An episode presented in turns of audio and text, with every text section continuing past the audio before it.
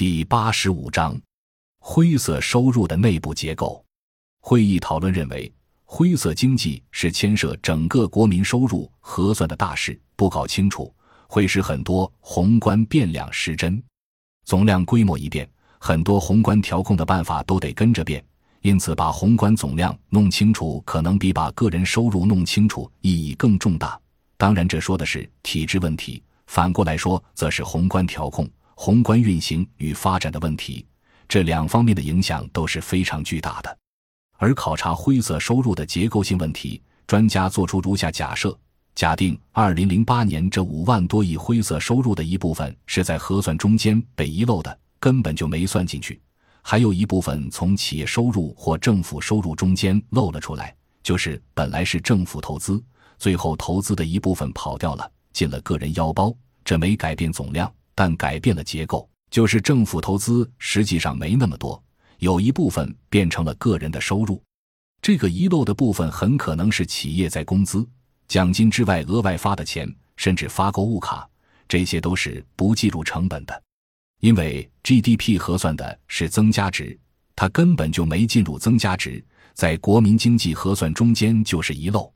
假设这五万多亿有百分之六十是遗漏，没有算到 GDP 里面。有百分之四十是从企业和政府收入中间流失的部分，这样算下来，遗漏的五万亿的百分之六十的部分，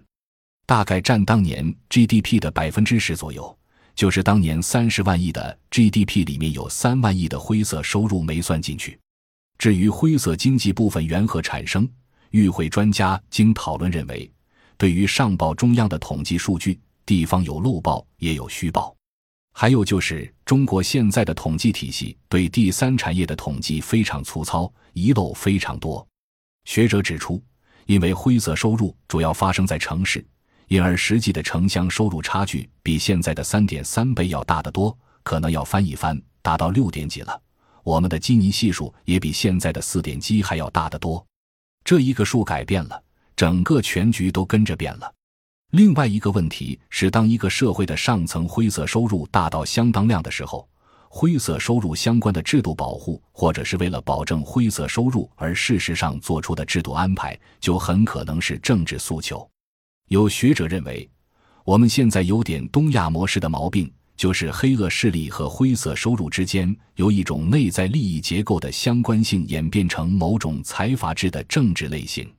如果对灰色收入的部分做点结构分析，它恰恰可以作为一个经济基础，然后从这个经济基础之上生发出一套制度安排。这个制度安排外在可能是冠冕堂皇的，但是内在却可能具有非规范性或者黑社会性。这也可以理解现在大城市、中小城市、县以下，